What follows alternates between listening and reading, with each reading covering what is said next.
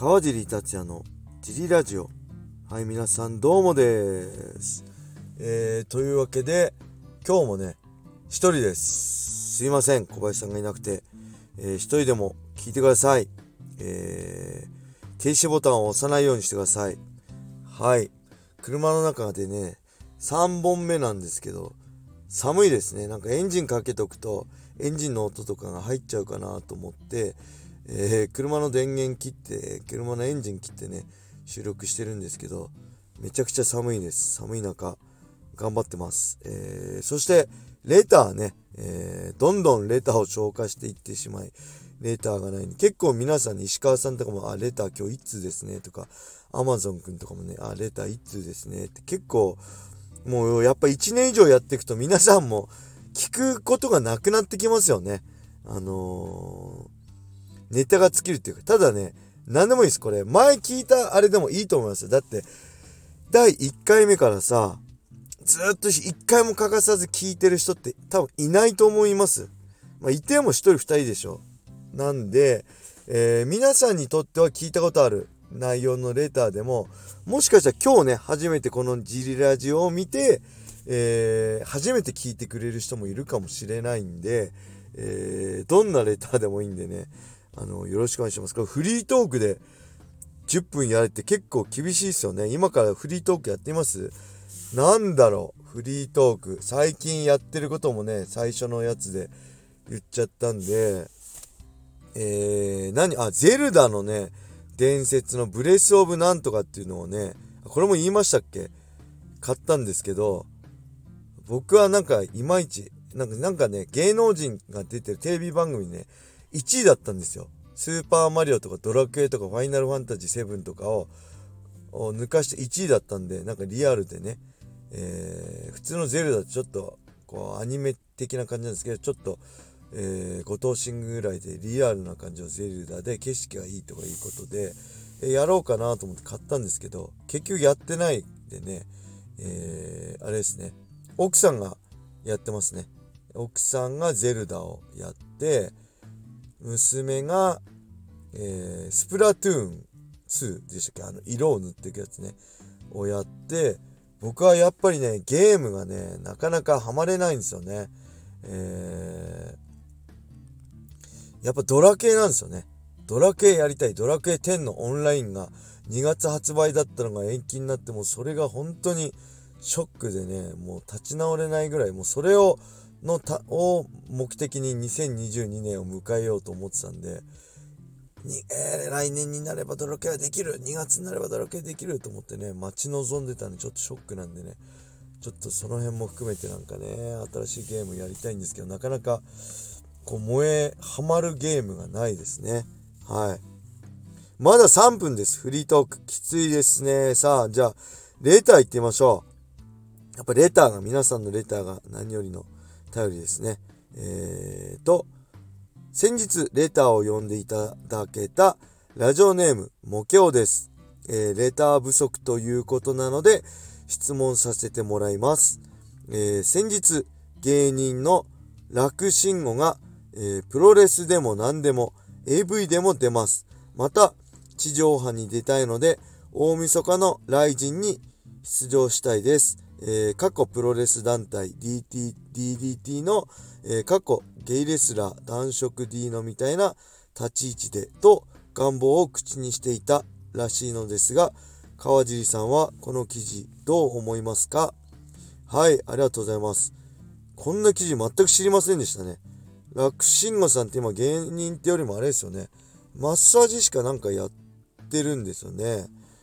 うーん、なんだろう。まあこれ芸能人がね、格闘技、まあ雷神とかね、大き、大晦日の舞台に出るっていうのは、もう前にも言ったけど、どの試合がね、どの人に刺さるかわかんないんで、まあそれでもね、いろんな人に興味持たれるためには必要だとは思います。それは他のスポーツ選手が MMA をやるのも、やっぱり他のスポーツ選手が MMA をやるのっていうのは、やっぱりその競技よりも MMA が魅力的だっていう一面もあると思うので、MMA の地位向上としても僕は素晴らしいことだと思います。レスラー、トップレスラーがね、参戦したりトップえキックボクサーが参戦 MMA に転向するっていうのはすごいいいことだと思うし MMA がやっぱ全ての格闘技で一番面白いし、えー、現時点で稼げる競技だと思ってるんであのー、まあボクシングなんか稼げるか。それでも大金稼げると思うんで僕はそれは嬉しいことだと思うんですけどそれでもね一つね僕がもうこれあんま言うとまた炎上したんであれですけどもう一つねあのー、この選手どうなのかなと思うそのこのリトマス紙になるのは覚悟ですね。覚悟してこのリングに上がってるか。覚悟して命名の舞台に上がってるか。それがね一番大事だと思うんです。でそういう意味ではあの三浦和選手選手のね次男三浦幸太選手はまだ技術的にはまだまだ、えー、格闘技も初めてね、アマチュアもやったことないし、喧嘩もしたことないみたいですね。その中で、その、俺はこの世界でやっていくっていう覚悟がね、すごい感じ取れたし、対戦相手の、えー、誰選手でしたっけ？あの人も、技術的にはまだまだですけど、すごいね、その、なんだろう、意地が見えましたね。俺は負けねえって腕伸ばされて負けねえっていうね、意地が見てたんで、そういうのはね、僕はすごいいいな。ああいうのってね、やっぱ格闘技ってやっぱプロの世界って、やっぱ世界一を目指す舞台だと思うんですけど、そうじゃない格闘技もあるっていうのをなんか改めて、まあ認めなきゃいけないのかなと思ったきっかけにもなったし、あのー、そういう意味ではね、芸能人でもスポーツ選手でも、まあ、一番になるわけではありません。ただ、えー、弱かった自分に打ち勝ちたい。今こんな失敗したけど、えー、格闘技で頑張って結果を出したい。今の自分じゃない、昔の自分じゃない、新しい自分に生まれ変わりたいっていう意味で、覚悟を持って格闘技にチャレンジするのは僕はいいんじゃないかなと思います。ただ、こうやって、この人本当にこのニュースがあったのかどうかわかんないですけど、格闘技を利用して、えー、名前を売りたいとか、えー、なんだろう、テレビに出たいとか、そういうのはね、まあ、正直、あんま好きじゃないんですよね。うん、僕は。もうこれも頭固いって言われてあれなんですけど、だからね、あのー、正直 YouTuber が出るのも、まあ、必要だと思うし、えー、ね、榊原さんが言ったように、薬にも毒にもなるっていうのは、最も、諸刃の剣ってね、僕も言いましたけど、そういうのはわかるんですけど、あんま好きじゃないです。なんでかっていうと、YouTuber っていうのは、自分の YouTube の再生数が上がればいいだけであって、 RIZIN がどうなろうと関係ないんですよね。 RIZIN を本当利用して、自分の再生回数を上げる。自分の名前を売る。それだけだと思うんですよね。だから、他の覚悟を持ってね、この舞台でのし上がってやる。この舞台で新しい自分に生まれ変わりたいっていう人は、この雷神の舞台を大事にしてくれるし、雷神をどうにか盛り上げたい。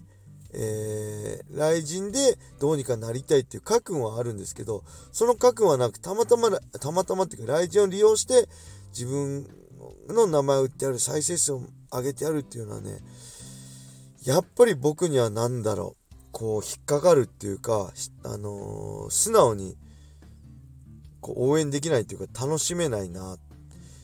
やっぱり誰でも出れる舞台でもないし、えっ、ー、とね、あれですね、平本蓮選手がいいこと言ってましたね。武井壮さんとのいざこざで。あれ自体はもう別に僕は何も語らないですけど、やっぱりどんなにね、運動神経が良くて、